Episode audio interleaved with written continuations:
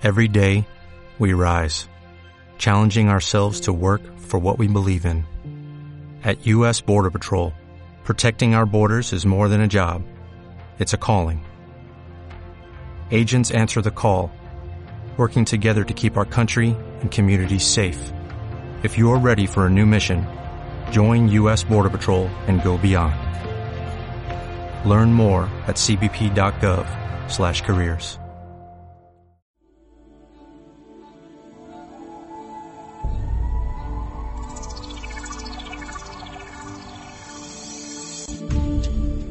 Comienza Tertulias de lo Desconocido.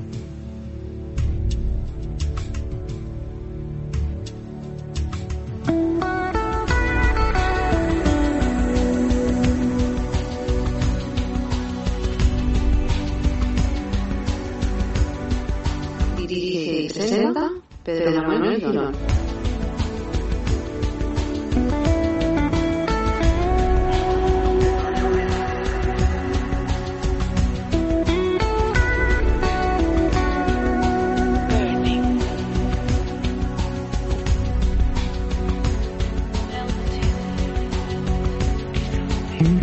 Buenas, bienvenidos a Tertulias de lo Desconocido. Sergio, muy buenas.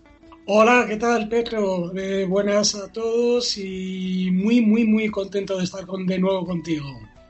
Nada, el cantado sobre todo yo. Terminamos el año 2020, eh, bueno, aquel programa que hablamos un poquito, hicimos un... Bueno, fue un poquito diverso y de ahí ha surgido pues esta sección que, bueno, ya tiene nombre incluso, que es un mundo por descubrir, de Sergio Salazar La Torre, ya tiene cuerpo, ya, y yo creo que de forma mensual vamos a intentar divulgar esos temas que tú investigas. ¿Qué, qué te parece, Sergio? Me parece fenomenal. Yo creo que es un buen lugar para, para, alojar lo que es la verdad con un divulgador tan grande como tú, pero no voy a caer en eso, diré que simplemente eres envidiable. Y creo que ya nos conocemos un poquito, Sergio, yo te conozco a ti, que también intentas siempre llegar al final, de intentar encontrar la verdad, que la verdad yo siempre digo que es un, como una encrucijada, ¿no? Tiene muchas vertientes, muchas posibilidades, pero en ese sentido yo también intento llegar un poco y que los oyentes, que son los más importantes, pues conozcan también eh, esas anomalías, esas investigaciones, esas fotos de la NASA, estas cosas que no salen habitualmente en los medios oficiales, ¿no, Sergio? Efectivamente, hay ciertas cosas y además esta, esta noche lo vamos a ver, ciertas cosas que realmente, realmente eh, dan que pensar que no es, no es todo como, como parece y que hay muchas cosas que se ocultan. Y fíjate, cosas que lo decíamos en el anterior programa, en el ya 2020, ¿no? Ese año que teníamos ganas de que acabara pronto para que llegara el 2021 y no sé yo si mucha gente no está un poco arrepentido porque 2021, Sergio, ha empezado eh, bastante impetuoso, ¿no? Sí, ha empezado, ha empezado, pues eso. Teníamos muchas esperanzas y bueno, ha caído la, la, nieve. Lo bueno que ha tenido la nieve que ha caído es que la gente ha dejado un poco de pensar en virus, en pensar en nieve. Pero bueno, hay que ser optimista y vamos, vamos a hacer todo lo posible porque esto salga adelante. Fíjate, temporal de nieve por la zona que tú estás en Madrid, que no sé si ya por fin ya la se ha solucionado el problema, ya podéis circular habitualmente, ya sin ningún problema, ¿no? Sí, sí, sí, sí, no hay ningún problema, ya se derritió la nieve, ya pusimos nosotros los secadores y, y ya podemos circular normalmente. Fíjate que había, eh, no sé si has seguido la, las informaciones, yo creo que sí, que tú eres eh, bastante curioso ¿no? de las informaciones oficiales y extraoficiales. Esa imagen de una persona intentando derretir la nieve, que decían que lo que había caído era, bueno, que no era, que era plástico, que era sintético. ¿no? Tú has tocado esa nieve y es nieve de verdad, ¿no? Pues eh, la verdad es que siento decirte que, que, estoy un poco desconectado de todas las noticias y todo eso porque, porque ya sabes que me encierro en mi mundo, pero posiblemente, posiblemente. Pues fíjate que estaba la gente muy preocupada, y yo creo que también la gente empieza a mirar los cielos, empieza también a ver un poco las informaciones que van llegando de, bueno, de esas informaciones que, por ejemplo, como Sergio Salazar lleva tantos, tantísimos años investigando. Y para hoy, creo que me tienes preparado pues un tema que yo creo que es eh, importantísimo. Es, este caso hablamos de Camelot Crater, ¿no, Sergio? Sí, estamos hablando de una de las incidencias más, más eh, impresionantes y yo creo que que está feo que yo lo diga, ¿vale? Sobre todo que lo diga a ti, a todos los demás, pero yo creo que es la única existente en lo que es, eh, y voy a apostar por lo alto, existente en el mundo que va a demostrar que efectivamente existe una actividad eh, lunar y que esa actividad se, se, ha ido intentando ocultar. Y eso lo vamos a, lo vamos a, a demostrar con fuentes oficiales. Fíjate que estamos hablando del Camelot Crater y efectivamente está unido, no puede ser de otra manera, a esa misión del Apolo 17, ¿verdad, Sergio? Sí, eh, justamente Camelot Crater es una región que visitada por, o sea, fotografiada por el Apolo 17 en la cual, misión de la NASA, en la cual se, mm, se pueden apreciar determinadas, eh, lo que denominé en su momento bilocaciones. Que nadie se lleve las manos a la cabeza, porque una bilocación no es nada más, científicamente hablando, que ese elemento que comparte diferentes partes en el espacio, es decir, en diferentes lugares en la misma unidad de tiempo. Algo parecido a cuando pasamos un dedo muy deprisa por delante de un televisor, pues algo parecido una actividad, pero va mucho más allá, como vamos a ver. Bueno, pues estoy deseando que empiece a contar, eh, no sé si hay muchas anomalías, si hay, imagino que para analizar todas las, eh, todas las fotografías, todas las informaciones te llevó bastante tiempo, ¿verdad? Sí, fíjate, mira, desde, desde aquel eh, glorioso 12 de febrero del 2012 que se descubrió precisamente esta incidencia, hasta fecha de hoy, es una de las incidencias que más llevo investigando, más llevo eh, realizando, em, ahondando, mirando a ver, eh, descartando ciertas cosas, porque yo soy el primero que intenta descartar ciertas cosas.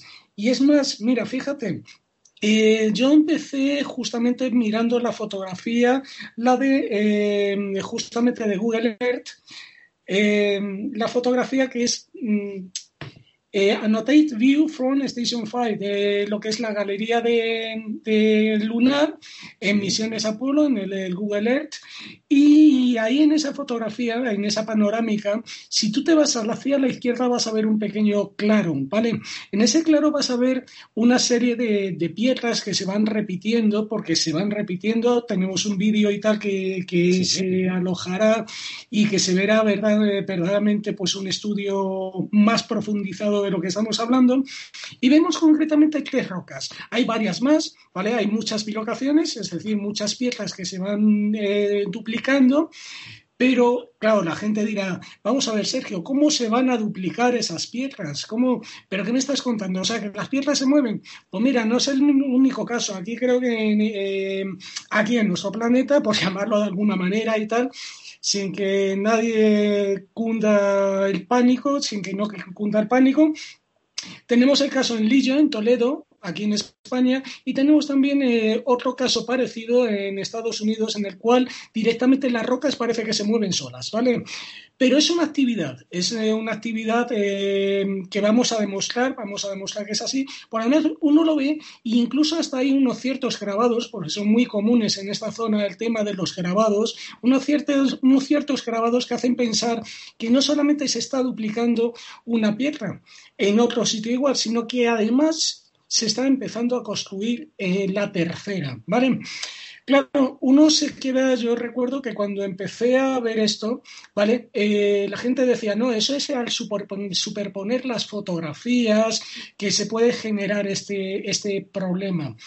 Ya, pero es que pasa una cosa, y es que esta zona que tiene estas tres piedras que se duplican, otras dos en el otro lado, incluso hasta se llegan a triplicar, y una roca que aparece totalmente duplicada, da la casualidad de que pertenece a la única fotografía simple. Es decir, esa fotografía simple debería de, ser suficiente como para coger y decir, bueno, realmente está existiendo. No es problema de ningún tipo de problema asociado a lo que es superposición de imágenes o duplicación.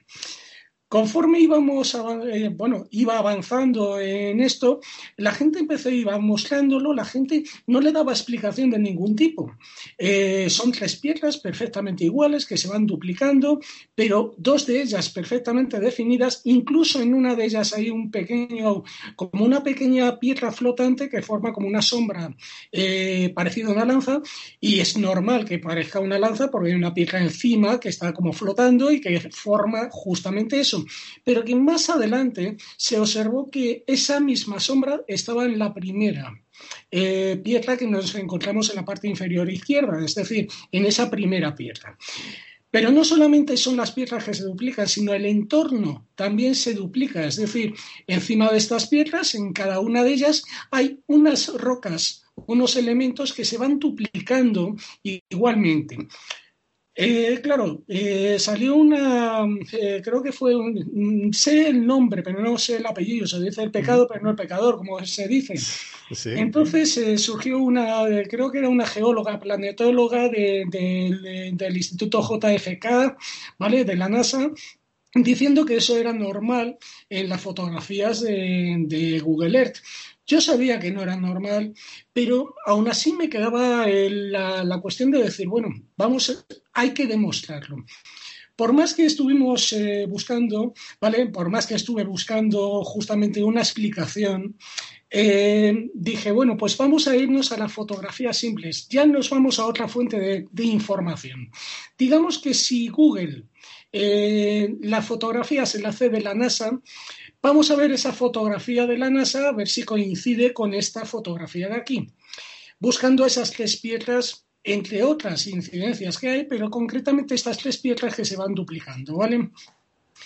¿Qué es lo que ocurre? Que por desgracia, la fotografía asociada a esta panorámica, una fotografía simple asociada a esta panorámica, es decir, solamente una fotografía, resulta que es la AS17 del álbum 144, eh, perdón, 145, la 22159. Ese nombrecito hace alusión a una fotografía que está en el servidor de la NASA. ¿Sí? Y en esa fotografía, desgraciadamente, no existían dos, o sea, las tres duplicadas, sino dos duplicadas. Estás escuchando Tertulias de lo desconocido. No existían tantas piedras. Existía, uno ve una fotografía y ve la otra y dice, aquí ha pasado algo. y Sergio, un, inciso, Sergio, que te quiero, quiero, hacer, yo creo que muchos, muchos oyentes se lo están preguntando en este momento. ¿Que hay un copia y pega directamente de la NASA o qué es lo que hay? Sí, Sí, incluso, incluso date cuenta, date cuenta de que a lo desde 2012, eh, bueno, no solamente estás investigando esto, sino investiga más cosas, ¿no? Pero siempre dices, voy a volver a este tema porque me siguen intrigando, no lo doy por cerrado, sigo buscando y incluso hay gente que dice que es un copia-pega, que se ha copiado de un sitio a otro, etcétera. Y claro, tú coges y dices, bueno, pues eh, hay, que, hay que seguir estudiándolo. Lo bueno, y tú lo sabes, lo bueno de todo esto es que eh, cuando tú buscas la verdad, a lo mejor sabes perfectamente que a lo mejor no tienes la razón. Y tienes, eh, pero tú buscas la verdad, sea cual sea, sea tenga yo razón o no tenga razón, por esa misma razón tú empiezas a investigar y te das cuenta de que mm, se han hecho dos fotografías. Las dos fotografías no tienen copia-pega, no tienen nada, no tienen alteración interna, no tienen nada. Te queda la duda, porque la fotografía que muestra tres y la que demuestra que hay una cierta, como si fuera una duplicación, una creación de las piedras, no sabes exactamente qué es lo que ha pasado, ¿no? Sabes que, que existe, que hay una fotografía que se tomó antes y una fotografía que se toma después. En la fotografía de la NASA posiblemente se tomó antes, es decir, la, que es la que he estado mencionando de la luz 145 se toma antes, ¿vale? Porque hay menos piedras y porque están más cercanas. La otra fotografía tiene otro, un ligero ángulo diferente, con lo cual ya no estamos hablando de la misma fotografía. Y esto es muy curioso, porque la gente cuando ve una fotografía se piensa que solamente hay una. Dice solamente sacar una fotografía y ya está. Y eso es falso. En todas las misiones de, las misiones Apolo, siempre que pasan por un sitio interesante, sacan una ráfaga de fotografías por aquello de que, qué pasará si hay, por ejemplo, pues una sobrecarga de, de vete a pensar, viento cósmico, de radiación solar, radiación solar, etcétera, y nos vela la cámara, ¿vale? Eh, entonces, ¿qué ocurre? Claro, nos encontramos con esa, sabemos que eso es así, sabemos que las dos son verídicas, pero claro, por más que empiezas a buscar, no le encuentras explicación. Dices, sabes que aquí hay dos piedras más, parece como que las piedras se empiezan a mover de un sitio a otro, ¿vale? Pero no sabes por qué. No sabes por qué. Eh, es como si se estuvieran alejando del astronauta, pero no tienes la certeza. Cualquiera lo puede comprobar. ¿Qué pasa? Que seguimos investigando y dices, bueno, vamos a ver. Eh, yo tengo esta fotografía y tengo esta. Vamos a ver el resto de la información que tiene la NASA. Porque, claro, lo que ocurre es lo siguiente. Cuando alguien está eh, formando, coge fotografías simples para crear la panorámica, las fotografías que se suministran no son siempre las mismas. Es decir, a lo mejor de una sola fotografía tengo 10 fotografías de diferentes ráfagas que han ido tomando y yo te muestro las que yo quiero, ¿vale? Pero a mí me quedaba la duda. A ver, si realmente es un efecto de lo que es eh, Google, si me aparecen tres y en la otra me aparecen dos y se crea esto, debe de ser debe de ser porque verdaderamente pues eh, debe de existir una fotografía o a lo mejor yo estoy equivocado. Hasta el momento y tal tenemos eso, pero claro, ¿qué ocurre? Que tú te vas a otra fotografía, es una panorámica, la panorámica se llama A minúscula 17 PAN eh, 906 DMH. Una panorámica que podéis encontrar en, el Apolo 17 eh, Image eh, Gallery, perdón, Image eh, Library, en la cual directamente nos muestra una, esta misma panorámica, una parte de la panorámica, y no lo muestra con dos, nada más. Entonces, claro, mi gozo en un pozo. Digo, bueno, vamos a ver, entonces, ¿de dónde ha salido esto? ¿Será esto realmente un efecto que tiene Google? Y seguimos investigando. Más adelante, a lo largo de toda la investigación, cayó en mis manos, eh, así casi por azar, buscando otra fotografía. Una fotografía que se llamaba exactamente igual, casi. En vez de A17 PAN, se llamaba A17 G-PAN. 14 64 903 y esta acababa en MCHR. En esa fotografía es la fotografía completa que un astronauta empezando por un punto va girando sobre sí mismo para hacer una panorámica completa. Imaginaros la situación. Yo empiezo a sacar una fotografía del, frente, me voy a la derecha, saco otra fotografía, otra, otra, otra, voy girando, girando, girando y cuando vuelvo, ¿qué es lo que me encuentro? Me encuentro verdaderamente aquello que posiblemente para mí es el detonante de que esas piedras, según se gira el astronauta, algo está ocurriendo, algo ocurre, eso se activa, genera algo y os podéis encontrar una de las piedras, en una de las piedras un extraño, un extraño no sé cómo llamarlo, es como si fuera una especie de, eh, sé que es como un, no sé si conocéis el bicho este que se llama la mariquita o algo así y tal, pero es como si fuera una especie como de pegote totalmente pulido y con un brillo casi casi acuoso, o sea, un brillo totalmente, o sea, algo extremadamente pulido.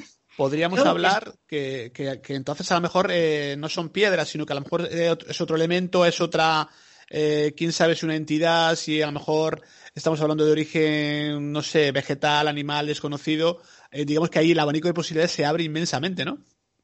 Claro, es que estamos hablando de eso, pero claro, puede ser un fallo, aunque no es fallo, ¿vale? Pero puede ser un fallo de la fotografía. Pero si tú te ves en esa piedra, un poco más arriba hay una con forma como piramidal, triangular, etcétera, y esa tiene una característica que tiene como en el centro tiene, tanto en Google Earth como en las otras que hemos visto, tiene como una especie de mancha con forma de ojito. No es un ojo, que nadie diga, Sergio tiene, dice que en la luna existen piedras con ojos. No.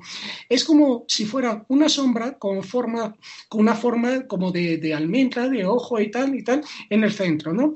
Bien, ¿cuál es nuestra sorpresa con que cuando el astronauta empieza, eso tiene esa mancha ahí, en esa piedra triangular? Pero cuando vuelve esa piedra triangular, se diría que ha girado, que está totalmente blanquecina y que esa mancha que tenemos ahí, ese punto de ahí, está en uno de los lados. Es decir, sin lugar a dudas, se había, se había estado produciendo una cierta actividad. Pero eso no quita, mi querido amigo, eso no quita el que, el, el que las fotografías de Google Earth eh, mm, fueran un fallo, tal como había dicho pues esta geóloga planetóloga de la NASA en su momento de que esto era normal porque se duplicaba a la hora de formarse la panorámica, se duplicaban cosas y se formaban cosas raras. Claro, lógicamente, lógicamente siempre, siempre quedaba esa duda, no podríamos explicar, con, aunque sí podemos explicarlo de una manera lógica, pero no podíamos explicar con un hecho factible, con una fotografía que eso era así. Pero como todo, mi querido amigo, todo llega. Eh, la NASA desclasificó unas eh, panorámicas eh, la panorámica, unas 47 panorámicas. Fíjate tú por dónde, que la última, que la última panorámica de las 47 es precisamente una de Camelot Crater. Una, la fotografía, la panorámica, la, la llaman con el nombre de JSC 2004 E2034.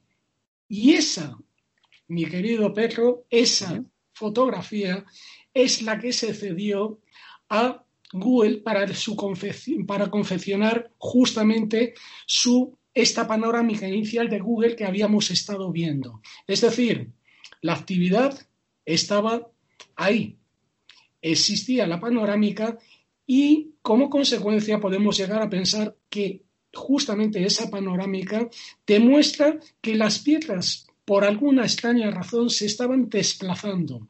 No sabemos por qué razón y cuál es, cuál es la forma de hacerlo, pero cualquier nadie ha podido explicar mm, jamás el por qué en una fotografía aparecen unas piedras y en otra fotografía aparecen desplazadas, incluso duplicándose. No, desde luego que si se desplazan no son piedras, o al menos, al menos las piedras que conocemos nosotros, hay por ahí algunas, eh, en algunos sitios, esas, las piedras que se mueven y tal, pero evidentemente yo creo que estamos ante otra cosa. Y decir a la audiencia que Sergio Salazar está preparando un vídeo en el cual vamos a poder ver que se lanzará pues al unísono con, con este podcast de Tertulia de lo Desconocido para que podáis entender mejor eh, lo, que estamos hablando, esas imágenes, en las cuales aparecen las tres piedras, luego las dos piedras. No, Sergio, que todo eso es un trabajo que tú vas a hacer para que la gente lo pueda ver, eh, lo puedan ver y lo puedan comprobar. Efectivamente, es muy difícil explicarlo sin poder verlo, la verdad. Y sobre todo Camelo Cráter es impresionante. Y tener en cuenta que estamos hablando solamente de tres piedras que se duplican. No hemos mencionado que en la fotografía de Google Earth hay una piedra que pareciera que tiene como dos dos escalones, un tamaño determinado, como dos piedras encima, una encima de otra, y sin embargo, en la siguiente fotografía, en la fotografía de, eh, o sea, tiene tres, y en la fotografía de la LSJ, de la fotografía correspondiente, la AS17 145-22 159, que corresponde a esta zona, solamente tiene dos. Es decir, eh, piedras que se mueven, piedras que se desplazan, incluso más a la derecha también existe dos piedras que parece que se están ensanchando y lo que no hemos comentado es que en la GEPAN, en esa panorámica que hemos dicho que aparecen las dos, la parte de la derecha aparece, a la derecha aparece sombreada, tachada, eh, quitada, ¿qué no aparecería ahí? Eh, dejas la pregunta y yo creo que los oyentes también se lo están haciendo en este momento, ¿no? La, cuestión y lo que nos plantea Sergio. Para próximas ediciones sí lo vamos a hacer eh, más interactivo todavía y al momento que estamos hablando nosotros vamos a poder ver lo que Sergio nos, esas investigaciones que él hace, esos análisis de las fotografías, de no adelantamos el tema para la próxima vez, porque nos estamos centrando en este momento en Camelot Crater, pero sí adelante, sí podemos decir que, bueno, que es un tema interesantísimo lo que, que está trabajando Sergio y que atentos a las próximas ediciones. Eh, estamos hablando esta noche de Camelot Crater con Sergio Salazar La Torre en Tertulias de lo Desconocido. Más, no sé si te queda alguna conclusión más de, este, de esta anomalía o vamos con las siguientes si es que las hubiera. Pues eh, conclusión de esta anomalía es simplemente que mm, si simplemente decir que la Luna eh, se caracteriza por eh, por según lo que nos han contado, ser un ecosistema muerto, es decir, que directamente no hay ningún tipo de, efecto, de agente erosivo que pueda hacer que las piedras tengan una determinada forma, que en esta zona abundan lo que son las inscripciones y que todas aquellas rocas que se están cambiando, que se están bilocando, pues eh, obviamente, obviamente lo hacen copiando esas inscripciones. Por eso sabemos que se bilocan.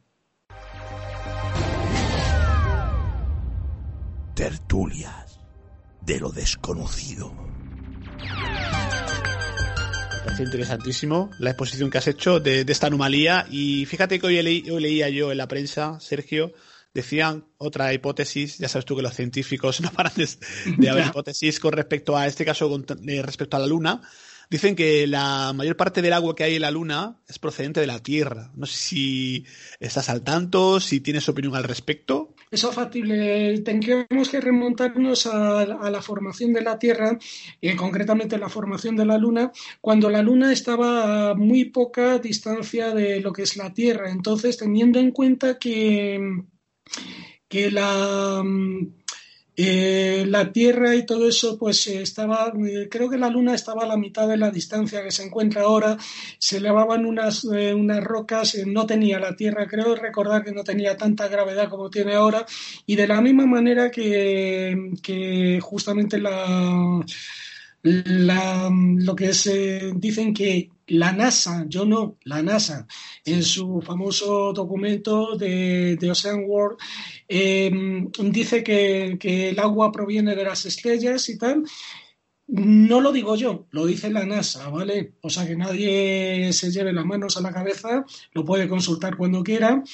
Em, pues de esa misma manera, y que viaja en forma de hielo, etcétera, de esa misma manera y tal, estando cerca, elevándose esas, eh, esas olas impresionantes hacia arriba, puede ser que a lo mejor estas olas hubieran viajado y todo eso hubieran ido allí. También tenemos que tener en cuenta que eh, si impactó la Luna contra la Tierra, posiblemente, posiblemente, bueno, cuando lo hizo, no sabemos qué cantidad de, de agua hubiera, pero lo increíble no es eso, lo increíble es pensar que, en la Tierra tenemos océanos y que esos océanos y tal, según dicen los científicos, venían de meteoritos que contenían, pues a lo largo de millones y millones de años, eh, contenían... Eh, digamos que mm, gotitas, eh, o sea, digamos, contenía sal, cada, cada grano de sal contenía una gotita de agua y según dicen, y que poco a poco, a base de, tacita tacita, pues se formaron los primeros charcos, los primeros lagos, los primeros océanos. Pero lo que nadie se ha planteado nunca es que esos eh, meteoritos No solamente bombardeaban la Tierra, sino el resto de los planetas, Marte, em, eh, Plutón, eh, la Luna, etcétera, y que em, es muy, muy, muy curioso comprobar cómo eh, directamente, pues, muchos de esos elementos que, que llegamos a pensar que, han formado el agua en la Tierra, bombardearon también durante muchísimo tiempo el resto de los planetas y provenían de lo que es la formación de lo que es eh, el sistema solar. Así que posiblemente, posiblemente, digo posiblemente, gran parte del agua provenga de la Tierra, pero no toda una suerte tener a Sergio Salazar La Torre, que nos ha dado una explicación pues plausible, ¿no? Yo creo que una posibilidad que a muchos de nosotros, a mí el primero no se me, no se me habría ocurrido, ¿no? Eh, yo creo que la Luna, Sergio, nos va a dar, nos va a deparar en el futuro más sorpresas, ¿verdad? Sí, posiblemente. Ten en cuenta que uno de los, bueno, algún día, algún día hablaremos de, mostraremos el sitio donde posiblemente, posiblemente impactó lo que es eh, la Luna, donde chocó la Luna contra, contra la Tierra, ya que se trata de uno de los sitios más profundos de la, de la Luna que está justamente al lado de uno de los sitios más elevados de la Luna y curiosamente tiene forma este, o bien esférica o bien eh, forma ligeramente elíptica, ¿vale? Eh, en esa zona, en esa zona, si impactó, si fuera, si se diera el caso de que eh, la, Tierra hubiera impactado contra, perdón, la Luna hubiera impactado contra la Tierra, posiblemente se hubiera empapado de todos los elementos que formaron la vida justamente en la Tierra. Y eso podría explicar exactamente pues muchas de las cosas. Pero lo más curioso es que ¿por qué tiene esto que ver con la pregunta que me has hecho? Pues muy sencillo. Porque esto eh, sucedió cerca de Aiken, que fue muy conocida recientemente, de aquí a un año, conocida por haber descubierto por la famosa Chan, eh, Chana 3, Chang 3 de la CNSA, la Agencia Espacial Nacional China, en la cual y todo eso descubrían eh, cerca de Aiken, pues precisamente ese, ese, esa especie como de sustancia gelatinosa que le daban una, atribuían propiedades biológicas. Si encontraremos eh, vida, será en esa zona, ya que es la que por mención debería de tener más, más riqueza en cuanto a posibilidades de vida. Pues reitero a todos los oyentes que en las próximas ediciones va a ser más interactivo, vamos a poder incluso ver en tiempo real de la conversación lo que Sergio nos está exponiendo, que bueno, que ya estáis comprobando eh, pues esa capacidad que tiene divulgadora de tantos temas, de tantas fotografías, de tantas anomalías, porque yo no sé si Sergio, eh, Camelot Crater nos ha dado alguna sorpresa más o no. ¿Perdón? ¿Ha habido alguna sorpresa más en cuanto a Camelot Crater, alguna anomalía más? Sí, muchas más. Eh, ten en cuenta que por el tiempo hemos tenido que hablar solamente de una de las cinco o seis incidencias que tiene Camelot Crater, pero también tenemos que tener en cuenta que si esta incidencia no nos ha aprendido o, nos ha sabido a poco, es un cuarto de todas las incidencias que hay en una pequeña región. Y solamente hablamos de ese claro de Camelot Crater. Si nos vamos a la parte de la derecha, es decir, un poco más a la derecha, deberíamos hablar de una extraña máscara eh, que aparece ahí y además que se duplica, que no son huellas, tiene una forma eh, como una especie de ojo almendrado, eh, un pico perfectamente pulido o una zona que parece como una especie de pico totalmente pulido y como una especie de, no sé, es para verlo, ¿vale? Y más hacia la derecha nos podemos encontrar incluso hasta al fondo otra, otra de esas bilocaciones con unos extraños elementos parecidos a como si fueran, bueno, eso es para verlo, lo vamos a ver más adelante. Me lo estoy reservando, me lo estoy reservando además para, para, para vosotros en el vídeo explicativo. Eh, vais a tener varios vídeos explicativos y con tu permiso quisiera aclarar una cosita. Sí, claro. Em, fijaros, mira, yo, yo en estos momentos y tal, como tú y tal, yo en estos momentos y tal estoy exponiendo lo que yo creo que es, ¿vale? Posiblemente pueda ser o no ser. El caso es que yo sé, yo soy consciente de que son temas que, cuesta, cuesta de, de, creer y sobre todo cuando lo estás escuchando y no hablando. El caso es el siguiente, mira, una cosa que me caracteriza y me ha hecho como soy a lo largo de todo este tiempo es que me importe mucho la felicidad de las personas. ¿Por qué digo esto? Porque si alguien piensa que esto no es así, ¿vale? Eh, yo realmente no podría acarrear con la responsabilidad de pensar, de mostrarle que eso es así y de acarrear la responsabilidad de que esa persona ha dejado de ser feliz por pensar que no tiene razón. Con esto quiero decir es que yo respeto la opinión de todo el mundo y igualmente y todo eso tampoco voy a entrar en debate de, quién le parece bien o quién no. Con esto quiero decir que si hay algún tipo de troll que quiera intervenir, por favor, que lo haga en mi canal y que deje en paz a Perro, que es un gran divulgador. no, no, pero nosotros, eh, Sergio, que nosotros también tenemos una una larga lista de trolls también que de vez en cuando aparecen, no siempre en todos los programas, pero eh, seguramente es posible que, mira, que a lo mejor al nombrarlos pues quieren tener presencia, ¿no? Y esa sería otra anomalía también, ¿no? sí, sí, sí, sí.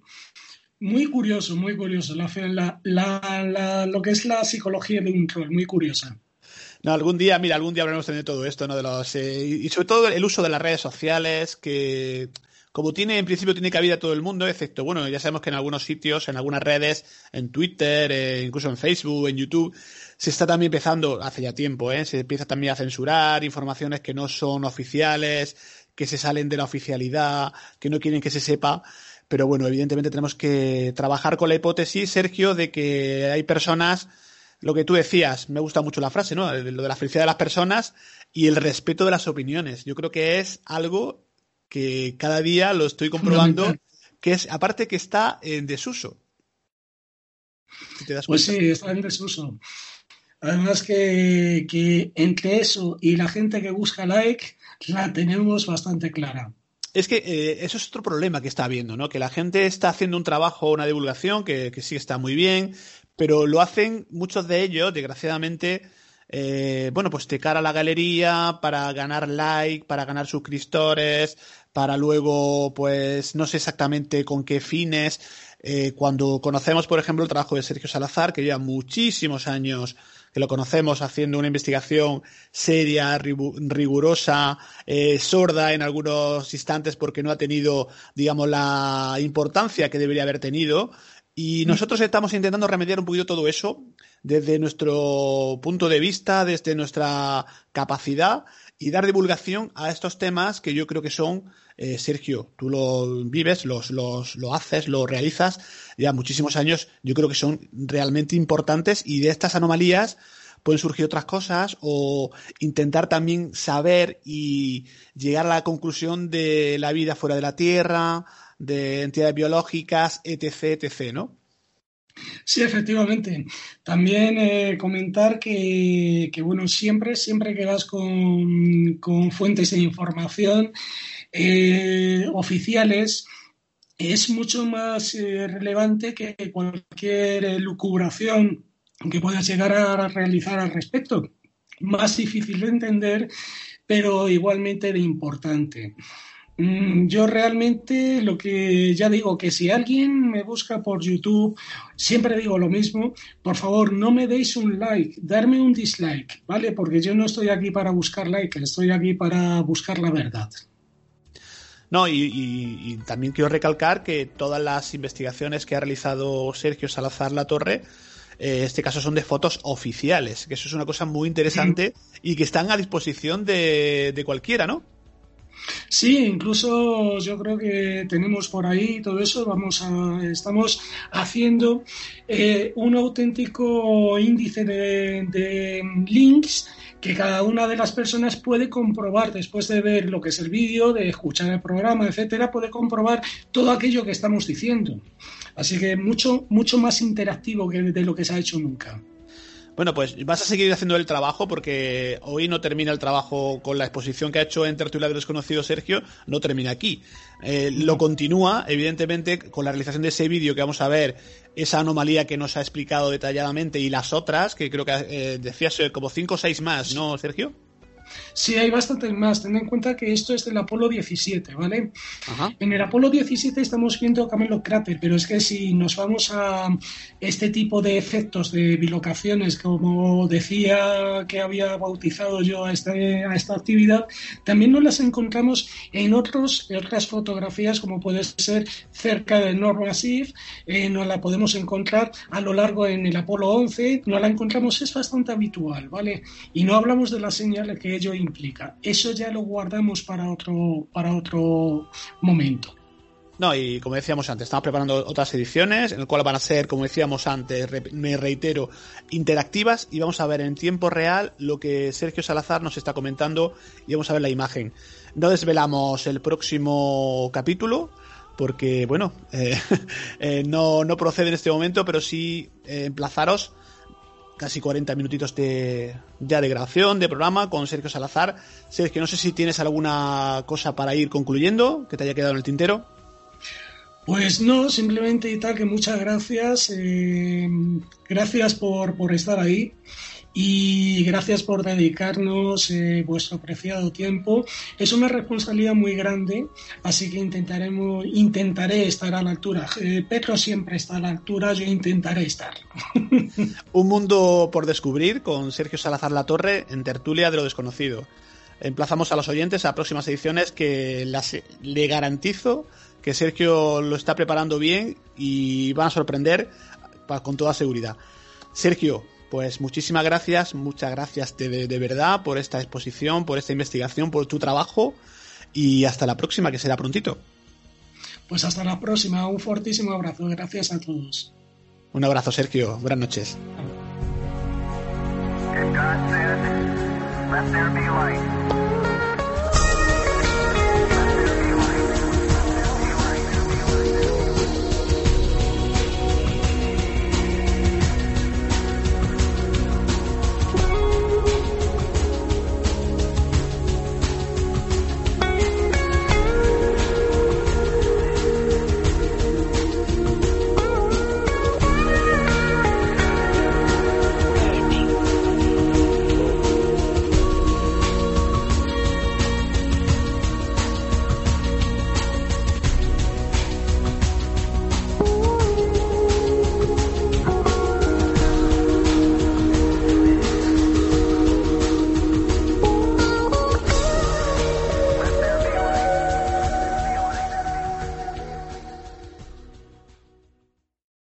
Potencia tu primavera con The Home Depot.